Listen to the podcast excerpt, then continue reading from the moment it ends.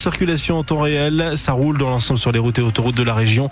Attention à cet accident impliquant quatre voitures euh, dans sur la courbe de Babylone à Villeneuve d'Ascq euh, en direction de la Belgique, entrée de l'autoroute A22 sur voie du milieu, voie de droite et bande d'arrêt d'urgence. On surveille ce qui se passe sur le secteur. Pascal Thiebold, la météo Une bonne grisaille pour ce 1er janvier, matinée nuageuse avec des averses encore possibles. Cet après-midi, des nuages encore plus denses et des températures maximales de 11 à 12 degrés.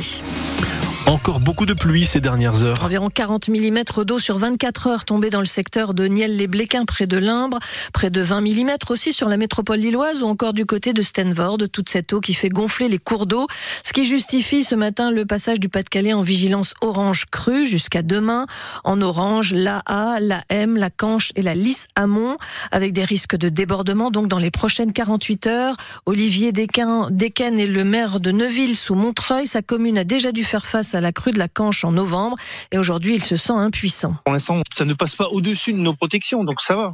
Mais euh, si ça continue à pleuvoir comme ça, je ne sais pas du tout ce que ça va donner. Il y a des pompes qui sont installées depuis une dizaine d'années. On compte sur ces pompes-là pour éviter que l'eau monte trop vite. Pour l'instant, oui, la montée des eaux est inexorable, mais euh, je peux rien mettre en place pour l'instant. Je, suis obligé de subir la montée des eaux. Je peux pas faire autrement. Je crois qu'à mon avis, tout le monde est comme moi et sur qui est en train d'essayer pas de croiser les doigts que ça se passe le mieux possible. En surveillance donc pour cette alerte au cru encore dans les prochaines heures. Depuis hier midi, les pompiers du Pas-de-Calais sont intervenus à 25 reprises pour des inondations, principalement d'habitation et notamment à Berck-sur-Mer.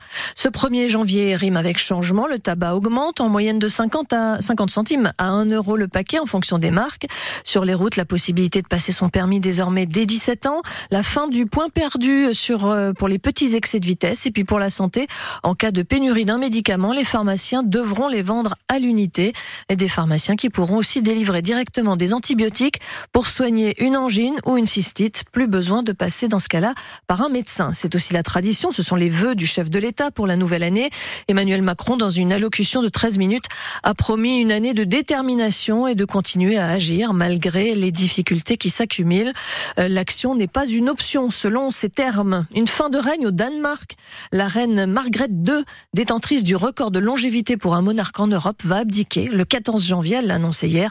Âgée de 83 ans, elle a régné pendant 52 ans et c'est son fils, le prince Frédéric, qui prendra sa succession. En ce premier de l'an, des défis à relever comme chaque année. Histoire de digérer, d'oublier les excès des fêtes, il y a les bains de mer, celui des givrés à Malo Dunkerque ce midi, déguisement conseillé, bains de mer aussi à 800, à Calais et au Touquet, puis il y a aussi un décrassage version montagne ou plutôt terri avec l'ascension de celui d'Aïcourt et ses 389 marches.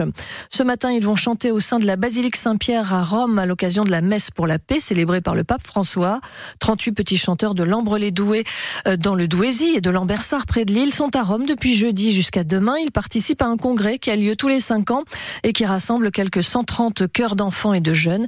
Ces choristes se produisent régulièrement à l'étranger et le mois prochain, ils seront en Chine pour l'ouverture des célébrations des 60 ans des relations diplomatiques entre le pays et la France.